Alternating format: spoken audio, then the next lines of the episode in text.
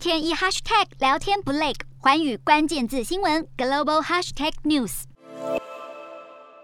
这一节的环宇大话题要来关注到是乌俄战争下更加恶化的全球经济。英国经济学人智库就解析并且估计了这场战争造成了 G7 跟乌俄两国的影响。针对 G7 的部分，主要就是从三个层面。拖累了经济，包含了西方制裁、全球大宗商品涨价以及供应链混乱，并且还预估了今年全球的 GDP 成长率大概是在百分之三点四，比起乌俄开战之前的预估还要下收了零点五个百分点。英国的牛津经济研究院就分析了乌俄战争将会严重的影响到全球的大宗商品市场以及供应链的运作。那么除了会推高全球的通膨，也会拖累到全球的贸易成长，尤其乌俄出口的这种大宗商品，其中二十种对全球供应链是有系统性的影响。因为一旦通膨走高了，许多家庭的实际收入也是会受到挤压，最终需求也是会跟着转弱。如果全球大宗商品的价格在目前基准预测的基础上面再翻一倍的话，那么到了二零二三年，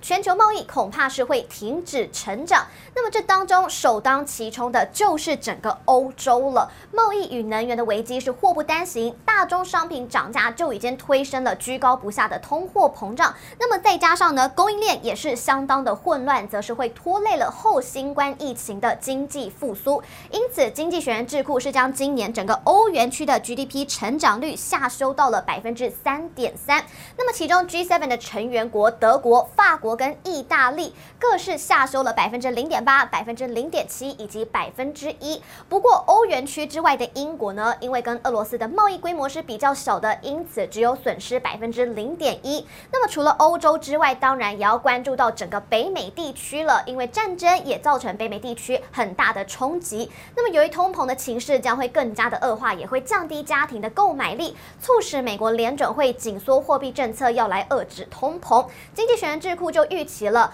联准会呢会在今年还会再升息七次，那么预估明年还是有可能升息三到四次。不过，高利率也可能会扼杀经济成长的动能，最后会导致这样子的停滞性通膨风险升高，因此就预估了美国的经济今年的成长率大约是落在百分之三。那么美国的邻国加拿大呢，则是因为原油出口大国，所以高通膨很有可能是会被高油价给抵消掉了，因此预估经济成长率大概就是维持在百分之三点八。那么位在亚洲的日本呢，也是无法豁免于大宗商品涨价引发的通货膨胀以及成长的趋趋缓，但是经济学人智库对于日本今年的 GDP 成长的最新预估呢，是大概百分之二点八，这个与开战前的百分之三是相去无几的。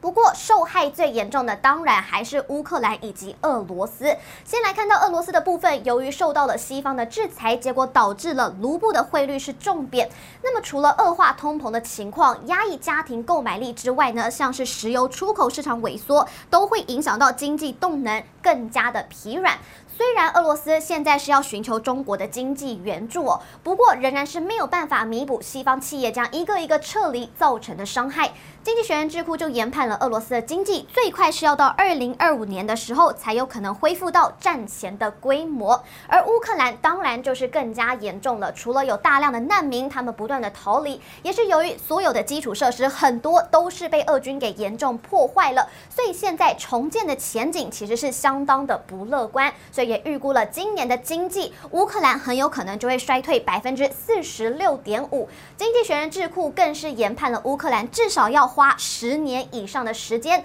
才有办法恢复到战前的水平。Hello，大家好，我是环宇新闻记者孙艺林。你跟我一样非常关注国际财经、政治与科技趋势吗？记得追踪环宇关键字新闻 Podcast，以及给我们五星评级，更可以透过赞助支持我们哦。